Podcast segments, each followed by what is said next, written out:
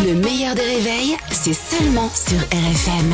RFM Limité à 80 avec Pascal Atenza sur RFM. Eh ben, oui, il est Eh là. oui, bah oui. Bonjour Pascal. Bonjour Albert, bonjour Carole, ça va? Bonjour Pascal, ça va et toi? Oui, très bien. On va commencer par une petite phrase d'Emmanuel Macron. Oui, euh, d'abord une phrase euh, prononcée euh, hier soir lors d'un sommet européen sur la guerre en Ukraine. Il a dit qu'il n'excluait pas d'envoyer des troupes en Ukraine. Et elle dit quoi? Je suis pas prêt. Pas, pas maintenant. Envoyer des troupes. Bah oui, bah il envoie la troupe de Je vais t'aimer, un spectacle de Michel Sardou et c'est réglé. Euh, L'autre phrase euh, moins grave, c'est celle d'Olivier Faure. Euh, C'est Olivier Faure, donc c'est forcément euh, moins grave. Au salon de l'agriculture. Alors d'abord, euh, qui est Olivier Faure hein, déjà Oui. Hein, C'est le patron euh, des socialistes. Alors il a dit. Alors oui, pardon, euh, j'oubliais. C'est quoi hein, les socialistes? Bon, je refais pas tout, sinon ça n'arrive pas. Olivier Faure, euh, il y a plus de charisme dans le cul d'une prime Holstein que dans les yeux d'Olivier Faure. Ouais. Il a dit le sauciflard et l'apéro, c'est aussi notre culture. Il Ouais. a dit sauciflard et apéro. Il se prend pour Patrick Sébastien, enfin le petit bonhomme en mousse. Parce que s'il y a bien un mec avec qui t'as pas envie de prendre l'apéro, c'est bien Olivier Faure.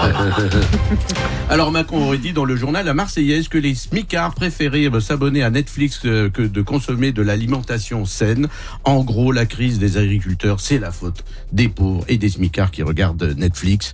Alors il faut le savoir, euh, chaque fois qu'on regarde un nouvel épisode de la Casa des Papels, c'est une exploitation agricole qui ferme. hein.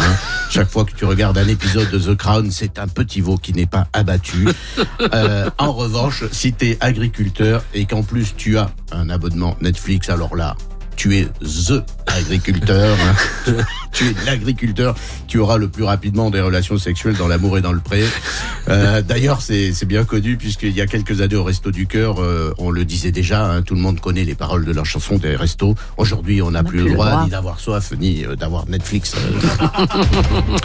Alors après le MeToo au cinéma, avec la libération de la parole grâce à Judith Godrèche, on découvre depuis ce week-end le MeToo garçon, témoignage des hommes qui subissent aussi du harcèlement au cinéma.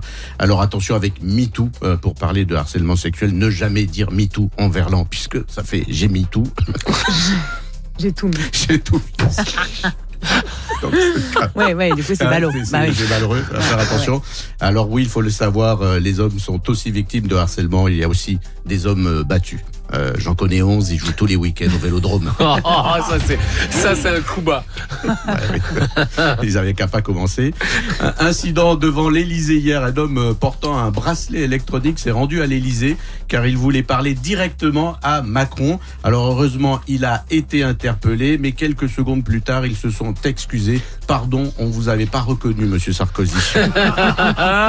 Bravo Pascal. Merci. Pascal Atenza qui est avec nous tous les matins en direct sur RFM à 8h15. Puis vous pouvez télécharger le podcast ou alors euh, visionner le replay en vidéo sur le Facebook du meilleur des réveils.